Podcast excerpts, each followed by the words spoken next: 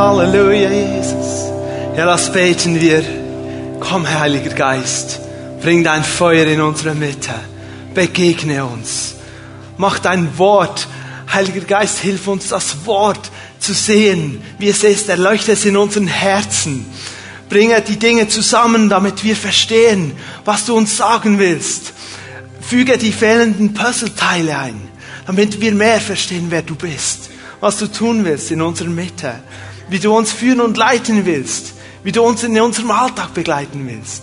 Du bist der Herr der Gemeinde, Jesus Christus. Dich erheben wir. Sei du willkommen. Amen. Amen. Ihr dürft gerne Platz nehmen. Ich freue mich, heute mit euch zusammen diesen zweiten Teil der Pfingstpredigt, der ja am letzten Sonntag begonnen hat, Pfingsten 2013, anzuschauen. Letzten Sonntag war das Thema Pfingsten in mir. Unser Pastor, Gemeindeleiter Ivan Olay hat zu diesem Thema gepredigt und jeder, der diese Predigt nicht gehört hat, ich, ich empfehle euch wirklich von Herzen, hört sie euch noch an. Ihr könnt die CD bestellen oder ihr könnt über das Internet diese Predigt herunterladen und euch anhören. Und alle, die sie schon gehört haben, hört sie euch wieder an. Es ist so entscheidend, was dort bereits ausgesagt wurde über diesen Psalm Davids, über Psalm 51. Und heute gehen wir einen Schritt weiter. Was passiert, wenn Pfingsten in mir stattfindet? Was passiert dann? Was hat das für Auswirkungen? Und deshalb schauen wir uns das Thema an, Pfingsten durch mich. Wir wollen erleben, wie die Kraft des Heiligen Geistes in uns wirkt und durch uns eine Auswirkung zeigt. Ja, einer der großen Pfingstpioniere, Smith Wigglesworth, sagt es mal so, die Taufe in den Heiligen Geist ist eine innere Aktivität, die sich mit einer äußerlichen Manifestation dann zeigt. Und so sind beide Themen gehören zusammen und beide sind wichtig. Ihr dürft die Bibeln aufschlagen in Psalm 51, Verse 14 bis 15. Wir bleiben bei diesem pfingstlichen Psalm. Ein Psalm, wo David gebetet hatte, weil er in Sünde fiel und wo er den Herrn neu suchte. Wir wollen die Verse 14 und 15 lesen. Ich lese das aus der neuen Genfer Übersetzung. Lass mich wieder Freude erleben, wenn du mich rettest. Hilf mir, indem du mich bereit machst, dir gerne zu gehorchen. Dann will ich denen, die sich von dir abgewendet haben, deine Wege zeigen. Ja, Menschen, die gegen dich sündigen, sollen so umkehren zu dir. Der erste Hauptpunkt heute ist, Pfingsten durch mich findet statt, indem dies die Freude über die Rettung in meinem Leben wiederhergestellt wird oder sichtbar wird oder spürbar und erfahrbar wird. David betet, lass mich wieder. Das bedeutet, David kannte eigentlich diese Freude über einen Gott, der ihn rettet. Über einen Gott, von dem er sagt, du bist mein Schild. Du bist mein Zufluchtsort. Du bist derjenige, der mich herausgezogen hat, steht in einem Psalm, aus dieser grausigen, schlammigen Grube und meine Füße auf festen Grund gestellt hat. Du bist der Retter. Und David sagt hier, gib mir diese Freude wieder über die Rettung. Wieso war es David so wichtig? Was ist überhaupt mit dieser Freude gemeint? Das Internetlexikon Wikipedia schreibt im Zusammenhang mit Freude, in der Freude fühlt man sich wohl. Es sind im Augenblick alle seelischen Bedürfnisse erfüllt. Was, wenn dieser Augenblick vorbei ist? Ihr kennt sicher auch die Aussage, ja, das war eine kurze Freude. Zumindest am 1. August hört man das ja laufend. Der Vulkan, ein paar Sekunden, war ja schön, war aber eine kurze Freude, abgebrannt. Die Rakete, pow, kurze Freude. Wie anders ist die Qualität der Freude, von der David hier spricht. Die tiefe Trauer, die im Psalm spürbar wird über seine Verfehlung und das war ja nicht nur so, ja, ich habe eine Sünde gemacht, ein Praline zu viel gegessen. Ihr kennt die Geschichte, sonst dürft ihr sie nachlesen. Er hat eine Ehe gebrochen. Er hat einen Menschen umgebracht. Und die tiefe Trauer, das Bewusstsein dieser Sünde ist etwas, das Gott schenkt in einem, einer beschränkten Zeit, um ihn zu ihm zurückzubringen. Es ist ein Gnadenmittel Gottes, um ihn zur Umkehr zu bringen. Das will Gott tun. Wenn Menschen umkehren zu, zu Gott, ist diese Trauer nur eine beschränkte Zeit gültig, damit sie eben zum Herrn kommen. Aber ganz anders ist die Freude. Die Freude im Leben eines Sohnes, einer Tochter Gottes, eines Kindes Gottes gehört heute, morgen, in den nächsten Wochen, in Zukunft und im ewigen Leben als Lebenselement in dein Leben hinein. Es gehört zu dir. Es ist nicht so wie mit der Trauer, die Gott gibt, damit wir zu ihm umkehren, die wir empfinden, wenn wir gegen ihn gehen. Es ist anders. Der Grund ist, die Freude, die wir erfahren dürfen, ist eben nicht gegründet in unserem aktuellen Seelenzustand, in unserem Gefühlszustand. Es ist nicht gegründet darin, in der Entscheidung, bin ich jetzt heute mit dem rechten oder linken Bein aufgestanden. Es ist nicht gegründet darin, ob gerade alles Sonnenschein und Heiterkeit ist in meinem Leben. Es ist nicht gegründet in der Dauer eines abbrennenden Feuerwerkskörpers. Es ist die Freude des Herrn, die durch sein Handeln in uns und an uns, in unser Leben hineingetragen wird. Ich gebe euch gerne ein paar Beispiele der Freude des Herrn aus dem Wort Gottes. In Jesaja 35, Vers 10, Jesaja 35, Vers 10 steht, und die Ausgelösten des Herrn werden zurückkehren und nach Zion kommen unter Jubel und über ihrem Haupt wird ewige Freude sein. Frohlocken und Freude holen sie ein und Kummer und Seufzen fliehen. Der Grund für die Freude, die die Ausgelösten des Herrn dort empfinden, ist die Rettung des Herrn. Ausgelöst sein bedeutet, der Herr, der Erlöser kommt und zahlt das Lösegeld und sagt, ich hole euch jetzt raus da. Ich hole euch zurück. Ich bringe euch nach Hause. Ich bringe euch dorthin, wo ihr hingehört. Und die Freude wird so stark sein. Das ist nicht, ja, das ist noch gut. Die jubeln, die frohlocken. Die flippen aus. Jesus selber erklärt den Jüngern, was der Grund ihrer Freude sein soll. Er hat sie ja beauftragt, geht jetzt dir hin und verkündet, das Reich Gottes ist nahe gekommen, heilt die Kranken, weckt die Toten auf, treibt die Dämonen aus und verkündet, Gottes Königreich ist hier. Und die gehen und tun das. Und wisst ihr was, die erleben das auch. Sie kommen nämlich zurück und sagen, hey Jesus, das war ja was. Das war so cool. Die Kranken wurden gesund, Tote sind aufgestanden, Dämonen fuhren aus. Jesus, Jesus. Die Dämonen haben uns gehorcht. Und dann sagt Jesus,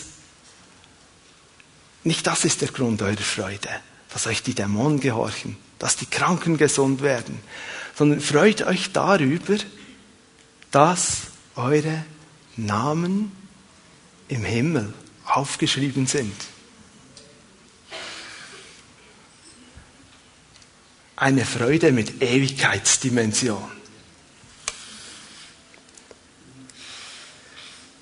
Ja, was ist die Aufgabe oder die Rolle des Heiligen Geistes im Zusammenhang mit der Freude? Es ist der Heilige Geist, der diese Freude in unser Leben hineinträgt, unabhängig von den Umständen.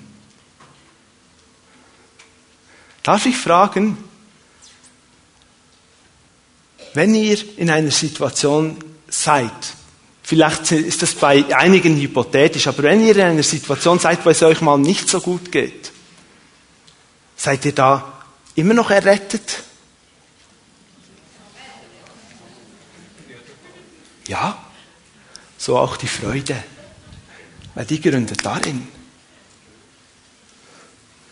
Die Freude ist gemäß Galater 5, Verse 22 und 23 ein Teil der Geistesfrucht. Kommt gleich nach der Liebe. Freude. Und wer bringt diese Frucht hervor in, in unserem Leben, wenn wir mit dem Herrn unterwegs sind? Der Heilige Geist. Er fördert sie, er baut sie auf, er bringt sie zum Wachsen in uns. Freude. Oder Paulus schreibt den Römern im Römerbrief Kapitel 14, Vers 17, wo es eine Diskussion gibt, was man darf und nicht darf. Und dann sagt er, das Königreich Gottes ist nicht Essen und nicht Trinken, es geht nicht darum, sondern es geht um das, was der Heilige Geist bewirkt. Was ist es? Gerechtigkeit, Frieden und Freude. Der Heilige Geist bewirkt die Freude. Er ist der Tröster. Der Heilige Geist ist der Beistand. Das heißt, er steht mir bei. Er ist da. Er ist derjenige, der immer Jesus groß macht. Er weist auf sein Werk hin. Er verherrlicht Jesus. Wir lesen das in Johannes 16, die Verse 13 bis 15. Und das ist Grund zur Freude. Schaut, der Heilige Geist ist oft gar nicht so im Vordergrund. Er ist vielleicht wie die Person im Theater bei einer Aufführung, die den großen Scheinwerfer bedient und den Scheinwerfer dreht auf die Hauptperson, auf Jesus Christus. Der Heilige Geist zeigt auf Jesus immer wieder. Und ihr wollt wissen, und ihr wollt wissen, wo ist das Wirken des Heiligen Geistes am stärksten? Wo ist es am stärksten? Es ist so einfach. Dort, wo Jesus groß gemacht wird. Dort, wo sein Rettungsangebot groß gemacht wird. Dort, wo er gesehen wird. Wir können davon ausgehen, dort ist es ganz, ganz, ganz stark, weil der Heilige Geist verherrlicht Jesus. Freude. Bei der Erweckung in Wales Mitte des 19. Jahrhunderts sagt man, es gab Gottesdienste. Da haben die Menschen im Gottesdienst zu tanzen begonnen. Nicht, weil sie etwas, eine Performance machen wollten, sondern weil sie sich so freuten über ihre Errettung. Weil sie merken, die ganze Last der Sünde, der Schuld, all das ist abgefallen. Und stellt euch dieses Fest vor. Und da kamen dann Besucher und die sahen das Leuchten und die Freude und dieses Tanzen der Menschen in einem Gottesdienst. Und das waren Verlorene, die das gesehen haben. Menschen, die ihr Leben ohne Gott leben. Und sie wussten, das brauche ich auch. Das will ich auch. Pfingsten durch mich, die Freude über die Errettung. Manchmal bin ich in Situationen, wo alles, was läuft, alles, was auf mich zukommt, überall, wo ich irgendwo eine Verantwortung trage oder vielleicht auch zu tragen glaube, einfach viel ist. Und ich denke, ich muss noch, ich sollte noch das und jenes. Und ich bin mich im Üben darin, mir diese Oase der Freude immer wieder zu schaffen. Sag's mal so. Freut euch darüber, dass eure Namen im Himmel aufgeschrieben sind. Und dann mal ruhig werden und sagen, was kommt zuerst? Ich bin ganz zuerst ein Kind Gottes und mein Name ist im Himmel aufgeschrieben. Schau, mein Dienst kann sich verändern. Lebensumstände können sich verändern. Familiendinge können sich verändern. Ich kann liebe Menschen verlieren. Aber nichts, Römer 8, 38, 39, nichts kann mich aus der Hand dieses Gottes reißen, der sagt, dein Name ist aufgeschrieben im Himmel. Und dann werde ich ruhig.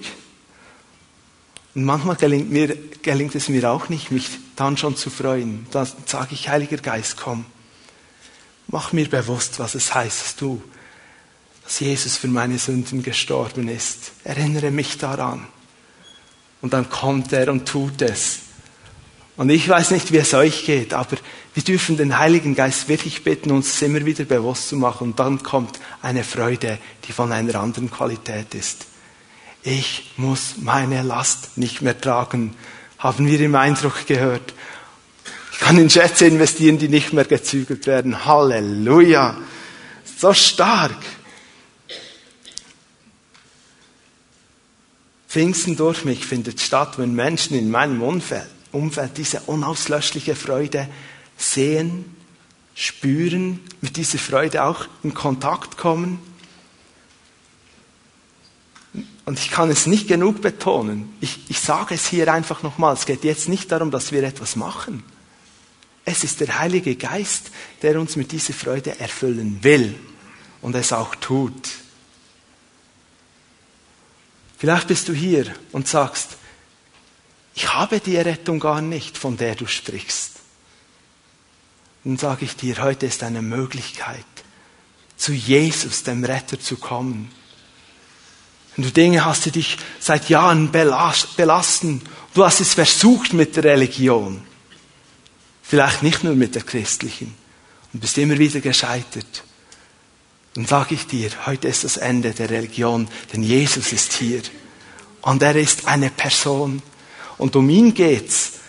Es geht nur um ihn, dass du dein Leben ihm anvertraust.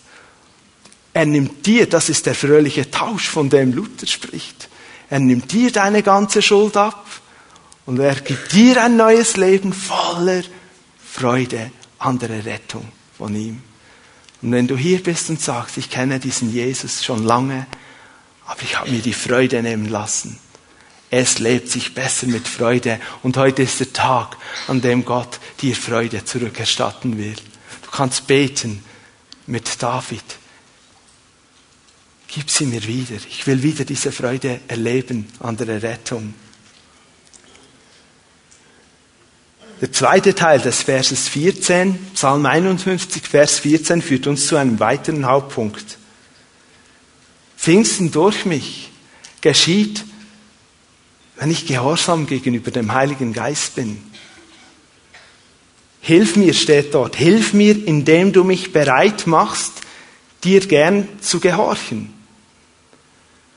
Wörtlich übersetzt, im Urtext steht eigentlich, stütze mich mit dem Geist der Willigkeit, wobei hier nicht der Heilige Geist gemeint ist, sondern mein Innerstes, mein Wesen, meine Haltung, eine Haltung der Willigkeit. Ich bin, ich will gehorchen. Ich will gerne gehorchen. Deshalb Bereitschaft zu gehorchen. David war sich zwei Wahrheiten völlig bewusst. Sein Leben, seine Berufung und sein Dienst als König waren abhängig von der Gegenwart und Salbung Gottes auf seinem Leben. Salbung bedeutet von dieser Ausrüstung mit Kraft und mit mit der, dieser Gegenwart Gottes. Und er wusste, er braucht das. Er kann diesen Dienst als König sonst gar nicht tun. Unmöglich. Das war das Erste. Und das Zweite, was er gelernt hat und was ihm völlig bewusst war, diese Salbung Gottes ist völlig abhängig von seinem Gehorsam gegenüber Gott.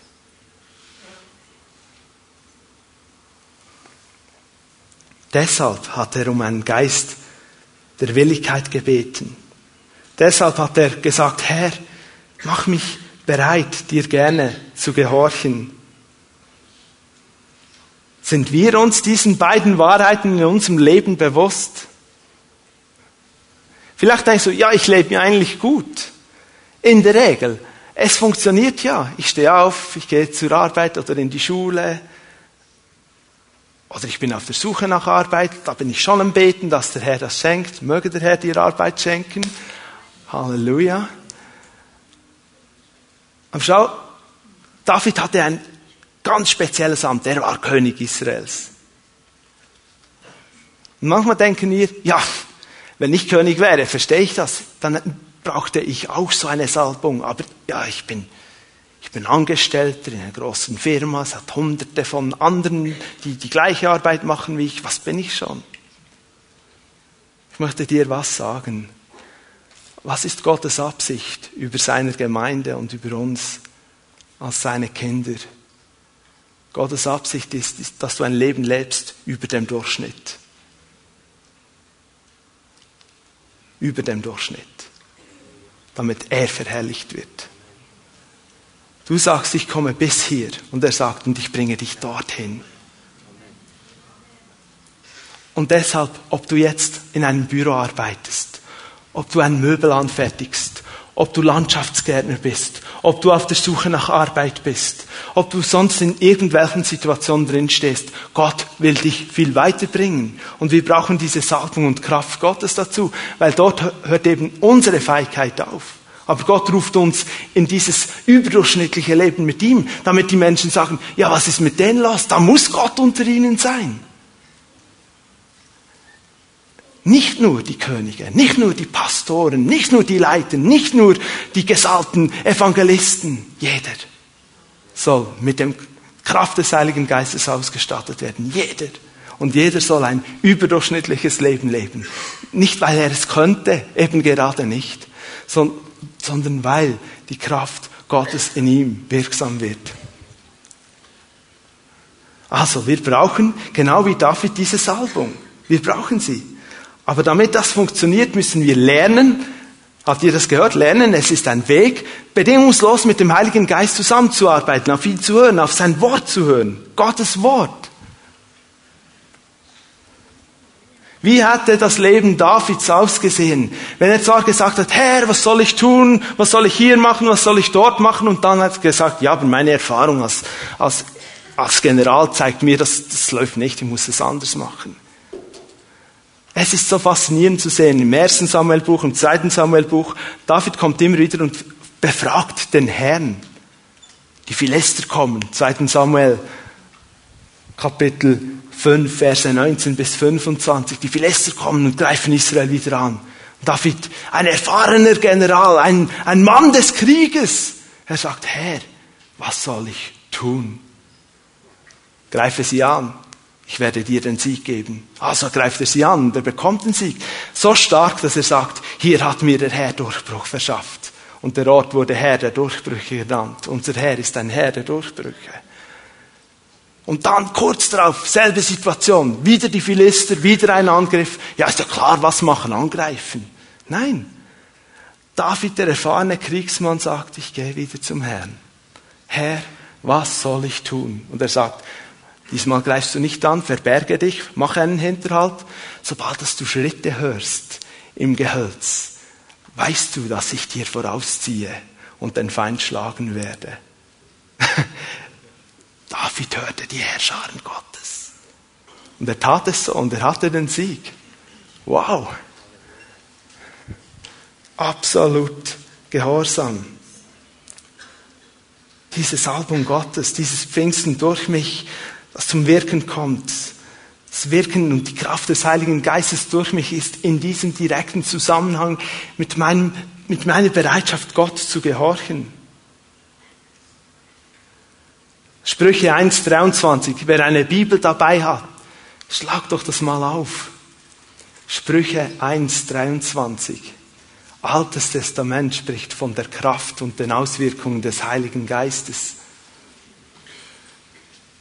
Wenn ihr umkehrt auf meine Ermahnung hin, dann will ich meinen Geist strömen lassen für euch. Meine Worte will ich euch kundtun. Euch meinen Geist sprudeln lassen. Dann, wenn ich die Ermahnung höre, darauf reagiere, mich der Ermahnung, dem Wort Gottes, seinem Reden zuwende, dann ist die Folge, dass der Heilige Geist kommt. Er will, und nicht tröpfeln lassen. Nicht so ein bisschen Heiliger Geist. Strömen. In den Mosebüchern, bin gerade daran, das wieder durchzulesen, diese Anweisungen zum Bau der Stiftshütte, zum Bau dieses Zeltes in der Wüste, zu, zu der Ordnung der Opfer, zu der Ordnung der Kleider der Priester, Lest das mal wieder, wenn ihr das schon lange nicht mehr getan habt. Und immer wieder steht, und Mose und, und die Israeliten taten es genauso, wie Gott es gesagt hatte. Genau so. Ich sage nicht, ja, aber Gott sagt dieses Holz, das andere wäre viel besser. Weißt du, ich bin ein Schreiner, ich kenne das. Nein, sie taten es genau so. 2. Mose, Kapitel 40, 33 bis 34. 2. Mose 40, 33 bis 34 steht, dann errichtete er den Vorhof rings um die Wohnung und den Altar und befestigte die Decke des Vorhoftors. So vollendete Mose das Werk. Er tat, was Gott gesagt hat. Er vollendete das Werk. Da bedeckte die Wolke das Zelt der Begegnung und die Herrlichkeit des Herrn erfüllte die Wohnung. Gehorsam bringt Herrlichkeit des Herrn. Pfingsten durch mich meine Bereitschaft, dem Heiligen Geist zuzuhören und ihm zu gehorchen. Apostelgeschichte 5, Vers 32 sagt, wir sind Zeugen für das alles, was geschehen ist. Wir und der Heilige Geist, wir und der Heilige Geist, den Gott denen gegeben hat, die ihm gehorchen. Ich habe eine Dokumentation gesehen von so einem Autorspezialisten, der so eine, eine Fernsehserie macht, ausgesetzt in der Wildnis. Vielleicht kennen das einige. Und der hat ein Casting gemacht und ein paar Männer äh, haben dann das Casting bestanden und er hat gesagt, wir, wir machen wie eine fiktive Grundausbildung, einen Monat Fremdenlegion, französische Fremdenlegion und wir schauen mal, wie weit es diese Männer kommen. Und das, die gingen zu einem Fort, das eigentlich nicht mehr in Betrieb war, mit, mit französischen, also mit Offizieren, die früher ehemaligen Offizieren der Fremdenlegion und dort haben sie den Stützpunkt gehabt, die waren dort angekommen und dann fing diese Ausbildung an. Und mich hat das schon fasziniert zu sehen, wie die, das Verständnis eines Befehls vom Vorgesetzten und vom Rekruten sehr unterschiedlich interpretiert wurde. Beispielsweise, einer dieser Männer hatte etwas falsch gemacht und als Konsequenz daraus musste er alle seine Kleider den ganzen Tag tragen, 24 Stunden. Seid ihr einig mit mir? 24 Stunden bis der ganze Tag und er musste sie den ganzen Tag tragen. Nun, er hat das getan, alle Kleider angezogen, irgendwie 40 Grad im Schatten dort.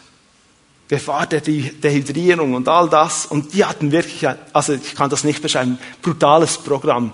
Dann am Abend gingen ein Paar unter die Dusche. Er dachte sich, ja, mache ich jetzt auch und fängt an, die, einen Teil der Kleider auszuziehen, um zu duschen. Ist eigentlich logisch, oder? Eigentlich.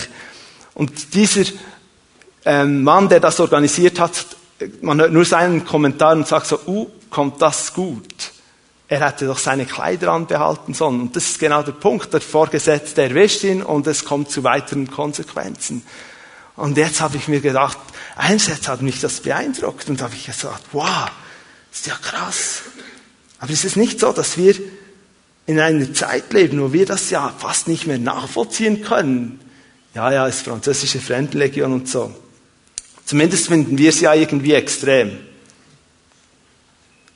In der Regel ist es doch so, dass wir uns gewohnt sind, Anweisungen zu hören und dann zu überlegen, wie ist es gemeint und, und so zu interpretieren, wie wir denken, es, dass es gemeint ist. Oder? Gott ist anders. Er erwartet von uns, dass wir ihn ernst nehmen. Und das ist nicht, weil er, weil er irgendwie herrschsüchtig ist. Es ist, weil er mit uns zusammenarbeiten will und weil er die kostbarsten Dinge, die er hat. Er hat seinen Sohn gegeben und als sein Sohn in den Himmel kam, hat er den Heiligen Geist geschickt und dieses Kostbare will er in unser Leben geben. Und deshalb will er, dass er sich auf uns verlassen kann. Es geht im Gehorsam, in diesem Gehorsam geht es immer um Beziehung. Schauen wir Jesus an, unser größtes Vorbild im, im Gehorsam. In Johannes 5, 19 sagt Jesus, ich kann nur das tun, was ich den Vater im Himmel tun sehe. absoluter Gehorsam, absolute Unterordnung. Aber warum? Vater-Sohn, Beziehung. Jesus sagt, das ist sein großes Ziel, den Willen des Vaters zu tun. Johannes 14, 31 macht Jesus nochmals deutlich, weil er den Vater liebt, tut er alles, was der Vater geboten hat. Diese, dieses Beziehungselement, die Liebe, die Beziehung, die Hingabe. Wie anders ist dieses negative Beispiel eines Mannes, der mit seiner Zauberei die Menschenmassen beeindruckt hat, wird uns beschrieben in Apostelgeschichte 8, Simon, der Zauberer.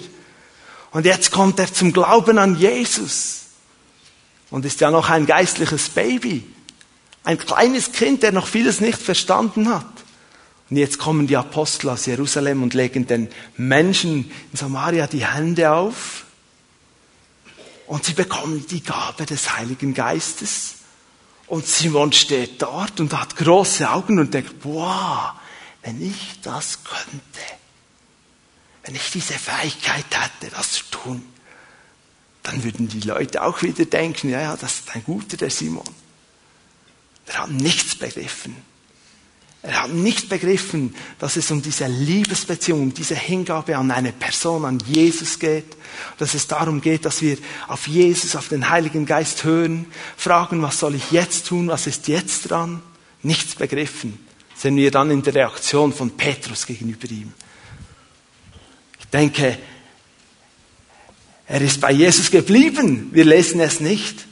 Aber Petrus, er, hat, er, er ist erschrocken, Simon weil er gemerkt hat, es geht nicht um Fähigkeit, es geht nicht um, um Machen, es geht um die Beziehung.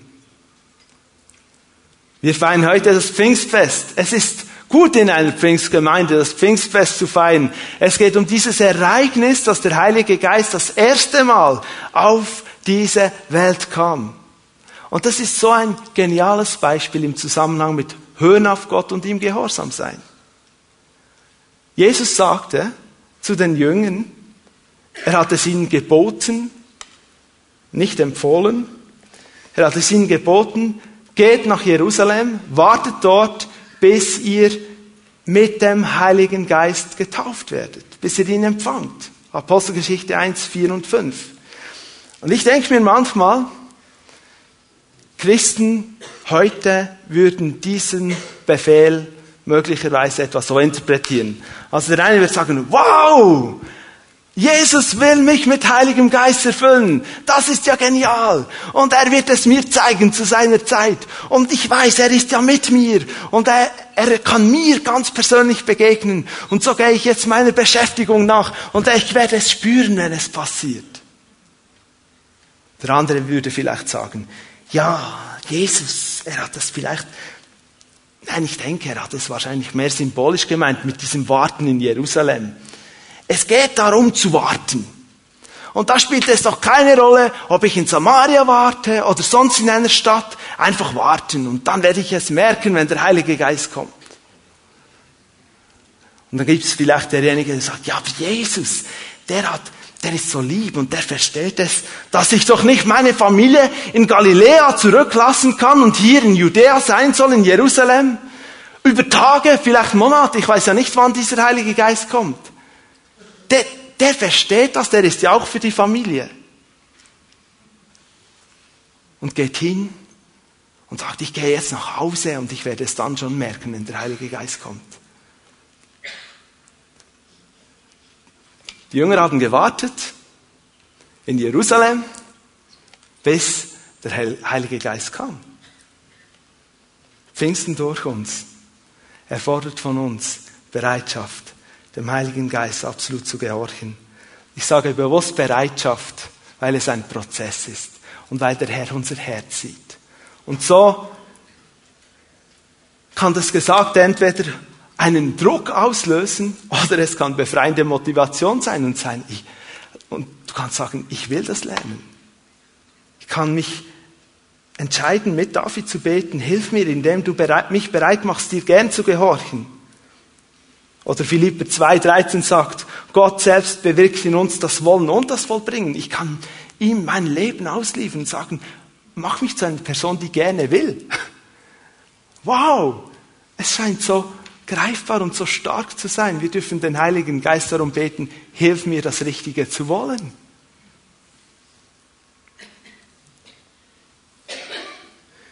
Kommen zum dritten und letzten Hauptpunkt heute.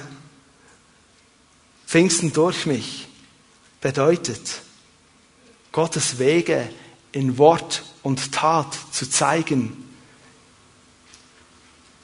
Psalm 51, Vers 15, der erste Teil des Verses sagt dann, wenn all diese Dinge in meinem Leben zu wirken beginnen, wenn Gottes Gegenwart da ist, dann will ich denen, die sich von dir abgewendet haben, deine Wege zeigen. Deine Wege zeigen bedeutet genau das, was steht. Zeigen. In einigen Bibeln wird hier übersetzt lehren. Ich will die Wege lehren. Und wir denken automatisch von unserem Schulsystem her, Lehren bedeutet, der Lehrer steht vor der Klasse, nachdem er zehn Minuten oder eine Viertelstunde investiert hat, die Klasse zu einer gewissen Konzentration und Ruhe zu bringen, versucht er einen Sachverhalt zu vermitteln. Aber es ist viel mehr als dieses Lehren.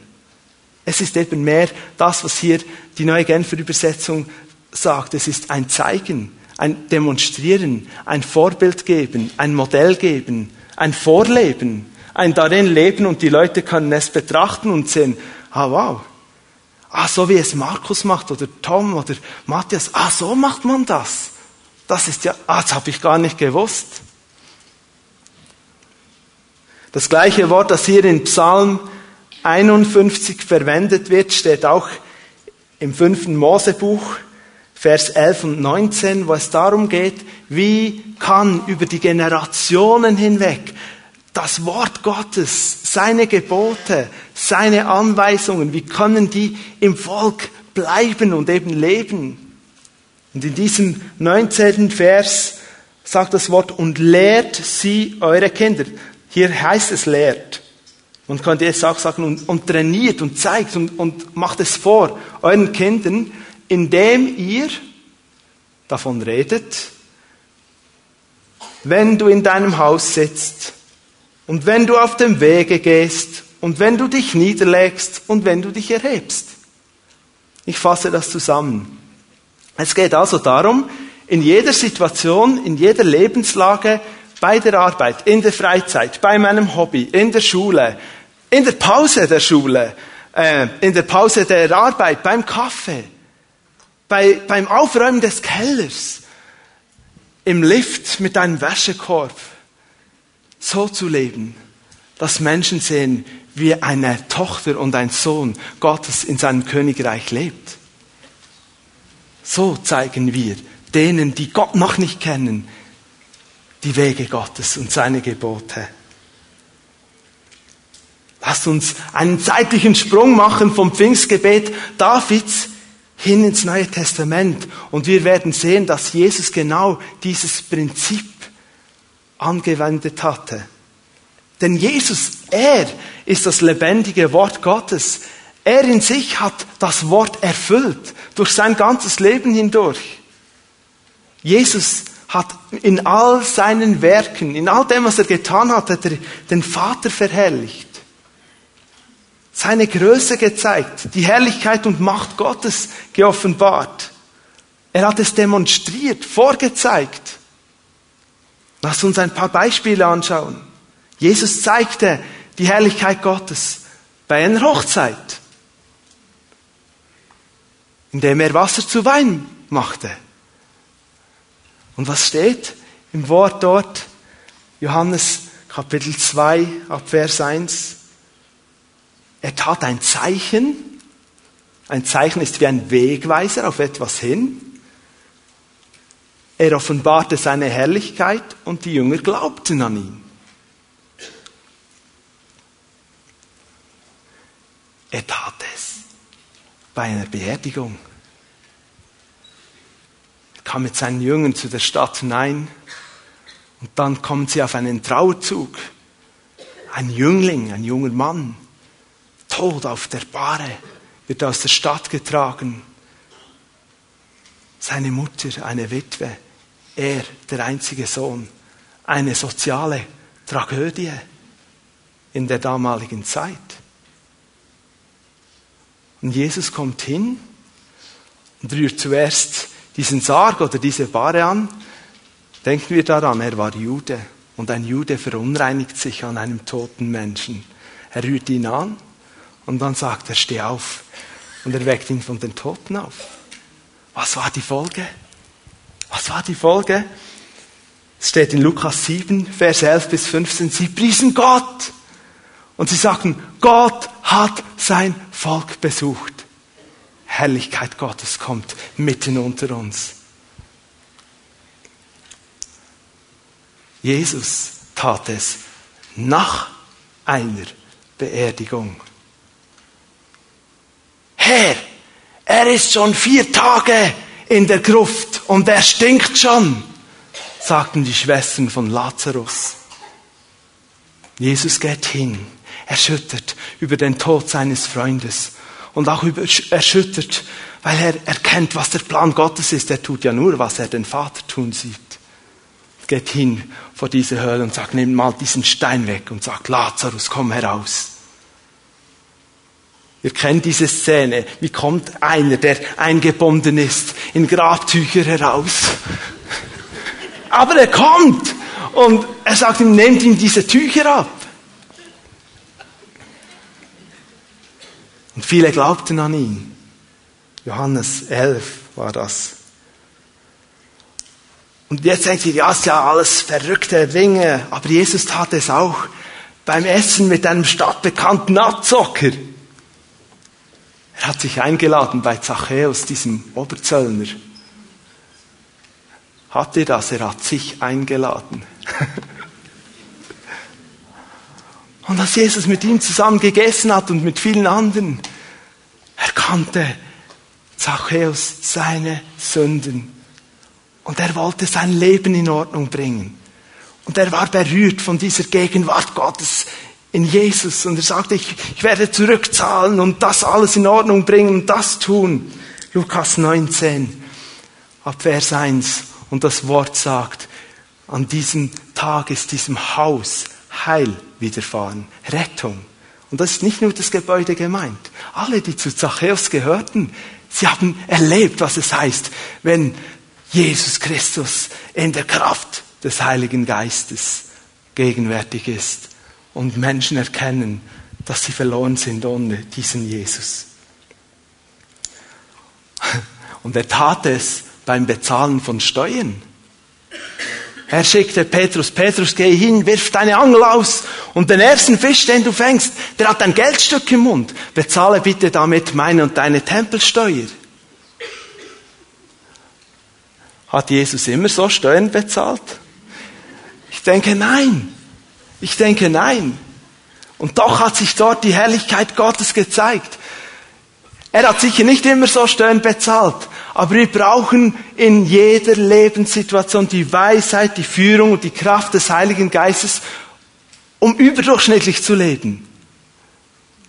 Und vielleicht bezahlen wir mal so Steuern. Alle, die gerne fischen. Ich weiß es nicht. Ich habe mal eine 50er-Note aus dem Neuenburger See heraufgetaucht. War ich glücklich, konnte eine Angelroute für meine Kinder kaufen. Nein. Nein, aber das war doch ein Fang so ein bisschen am Schnorcheln und dann findest du eine 50er-Note. Wow.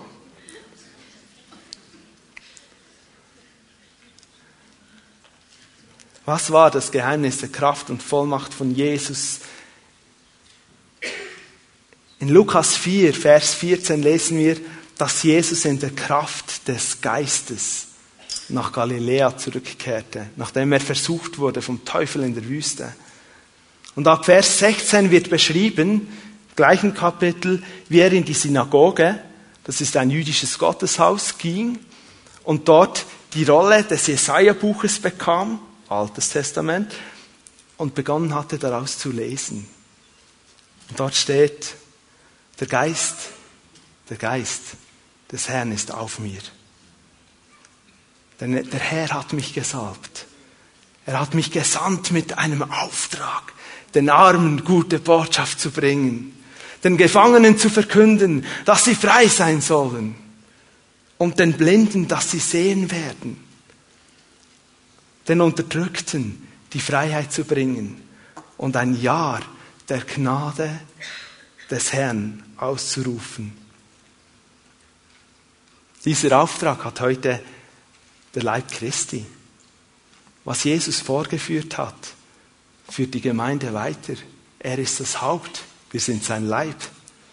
Und deshalb brauchen wir als Gemeinde genau dieselbe Kraft des Heiligen Geistes, wie Jesus sie hatte. Damit es heißt, Frankie ging hin zu seiner Arbeit in der Kraft des Heiligen Geistes. Monika war in einer schwierigen Situation, aber die Kraft des Heiligen Geistes war über ihr und sie erlebte, wie die Weisheit Gottes kam und sie die Situation lösen konnte. Wir alle.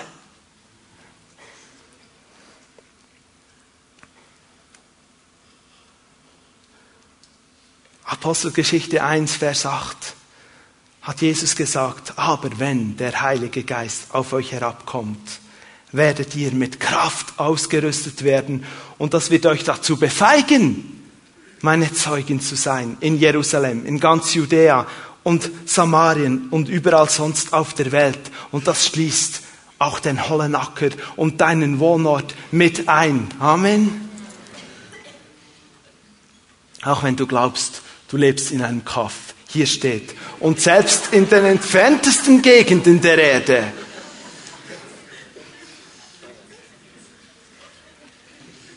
Wir brauchen diese Kraftausrüstung. Schau mit dem Getauftwerden in den Heiligen Geist oder mit dem Heiligen Geist wird etwas freigesetzt in unserem Leben. Das kannst du nicht machen, auch wenn du sehr diszipliniert bist. Nein. Die Taufe im Heiligen Geist bedeutet, jede Phase deines Seins, deiner Seele, deines Körpers, deines Geistes wird berührt und geprägt von dieser unmittelbaren Gegenwart Gottes, die über dein Leben kommt. Und liebe Gemeinde, wir machen verschiedene Erfahrungen mit dem Herrn, mit dem Heiligen Geist.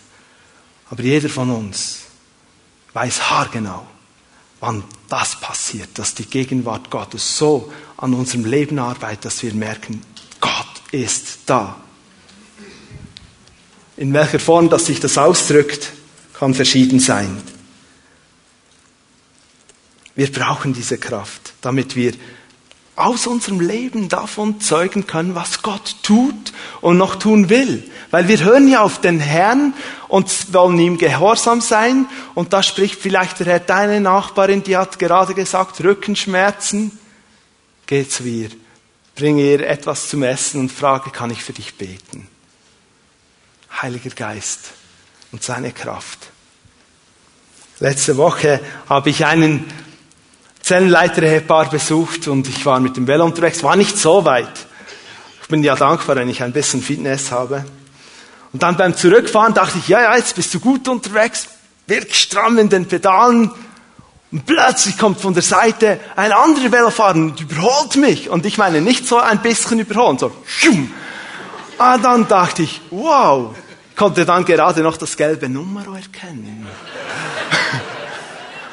Hat mich ein bisschen beruhigt in meinem Ego. Aber es ist so, ich weiß, dieses Bild reicht nicht aus, um zu erklären, was diese Kraftausrüstung des Heiligen Geistes ist. Aber im Unterschied zu dieser Person, zu diesem Mann, der diesen Flyer gefahren hat, kam ich eher außer Atem zu Hause an.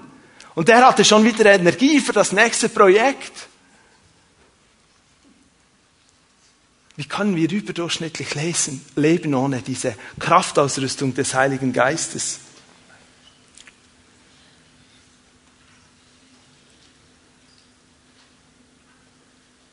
Pfingsten in mir und Pfingsten durch mich gehört zusammen.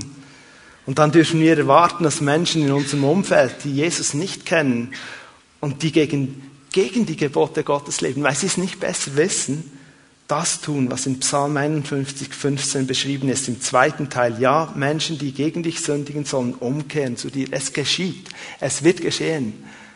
Weil sie Gott sehen. Weil sie sagen, Gott hat sein Volk besucht. Weil sie den Herrn preisen und sagen, das kann, ich, das kann ja nicht sein, was hier passiert, was hier geschieht. Liebt mich denn Gott? Ja, Gott liebt uns. Nochmals, der Pfingstpionier Smith Wigglesworth zum Abschluss. Nur ein kleines Beispiel. Ich lese wieder das Buch, kam mir aufs Herz. Ein altes Buch. Irgendwie die zweite Ausgabe von, von 57 oder so. Ich muss mal nachschauen. Apostel des Glaubens. Der Smith, der war ein Extremer, kann man sagen. Aber der war so einfach. Mit neun Jahren musste er zwölf Stunden in einer Spinnerei arbeiten und er konnte gar nie zur Schule. Aber die Kraft Gottes kam auf sein Leben und sein Motto war, glaube nur. Er war ein Mann des Wortes. Wenn etwas in der Bibel stand, sagte er da, so ist es. Dieser Held sitzt in einem Zugabteil Richtung Südwales an irgendeine Versammlung, wo er dienen soll. Und das Zugabteil muss er feststellen, da hat es wahrscheinlich keine gläubigen Menschen. Weil die, die Witze, die sie erzählen und die Sprüche, die sie machen und die, über die Dinge, die sie reden, die können gar nicht von Jesus wissen. Und jetzt denken wir, ja, ja, der Smith ist wahrscheinlich jetzt dort aufgestanden und hat begonnen zu predigen. Das hat er manchmal schon getan, aber dort hat er gemerkt, die sind gar nicht offen, das ist schwierig hier. Und er saß dort im Zugabteil und hat einfach gebetet. Dann wusste er, jetzt kommt er dann schon bald bei der Station an, wo er aussteigen muss. Überlegte sich, gehe mir, fangen mal die Hände waschen und dann kann ich gerade zu der Versammlung gehen und den Menschen dort dienen. Geht, wäscht sich die Hände, kommt zurück zum Abteil. In diesem Moment, wo er kommt, wird die Tür aufgerissen und ein Mann fällt heraus auf die Knie und sagt, du hast mich von meinen Sünden überführt. Und so ging es weiter. Der Heilige Geist hat einfach angefangen zu wirken. Das war nicht der Smith. Das hat Gott getan. Wir alle, wir alle können heute, in den nächsten Wochen, Jahren, bis der Herr wiederkommt oder bis wir zu ihm gehen, wir können in solchen Situationen, wo wir nicht wissen, was tun, können wir sitzen wie der Smith Wigglesworth und beten und sagen, Heiliger Geist, das sind Menschen, die dich nicht kennen, die gehen verloren. Was möchtest du tun? Was hast du vorbereitet im Himmel? Wie soll die Herrlichkeit Gottes kommen? Und was ist vielleicht mein Teil darin?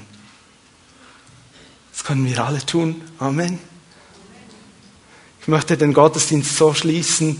Darf ich bitten, dass ihr als Band nach vorne kommt? Und Gemeinde, lasst uns aufstehen.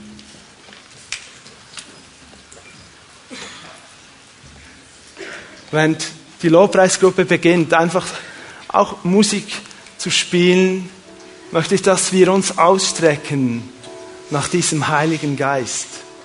Ich werde noch eine Bibelstelle lesen.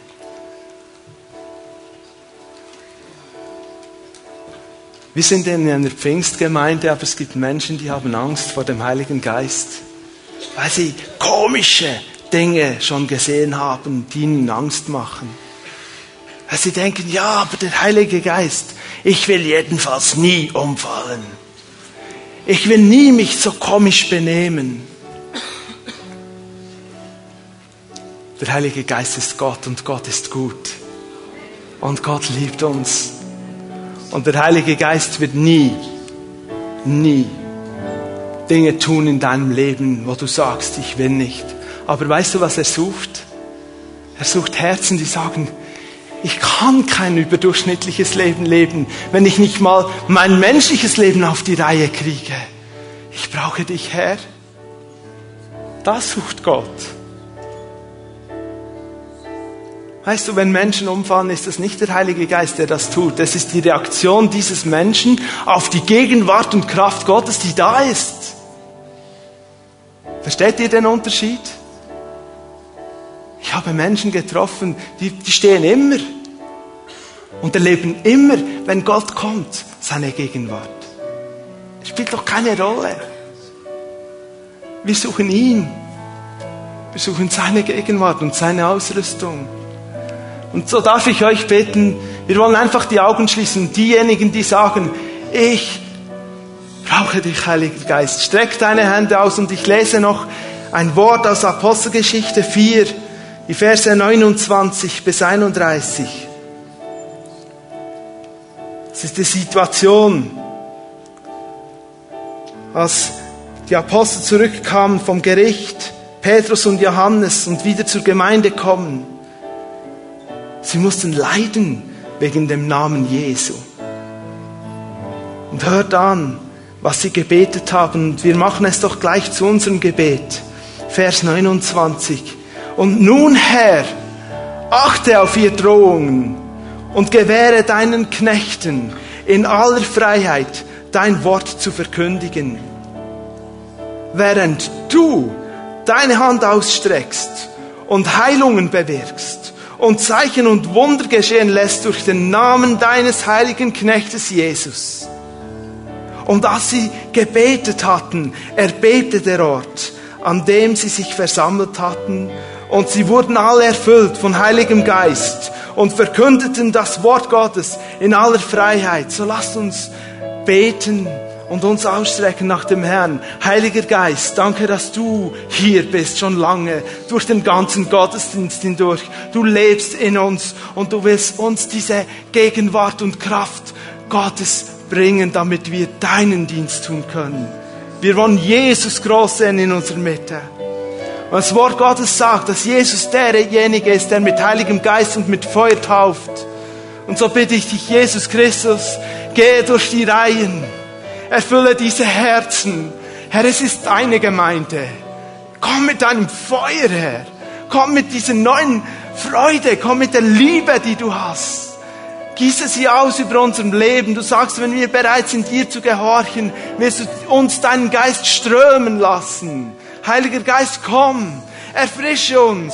Herr, es gibt diese ausweglosen Situationen, aber du hast Antworten. Du hast die Weisheit, denn du bist der Geist des Rates. Du bist der Geist der Weisheit. Du bist der Geist der Erkenntnis. Du bist der Geist der Gottesfurcht. Du bist der Geist des Verstandes. Du bist der Geist der Kraft. Komme, Heiliger Geist, erfülle uns. Halleluja. Halleluja. Lass uns einen Moment einfach in dieser Erwartungshaltung bleiben. Denn Geist Gottes, seine Kraft, seine Gegenwart zu empfangen. Dann singen wir noch ein Lied, bevor Silvia dann den Gottesdienst abschließt.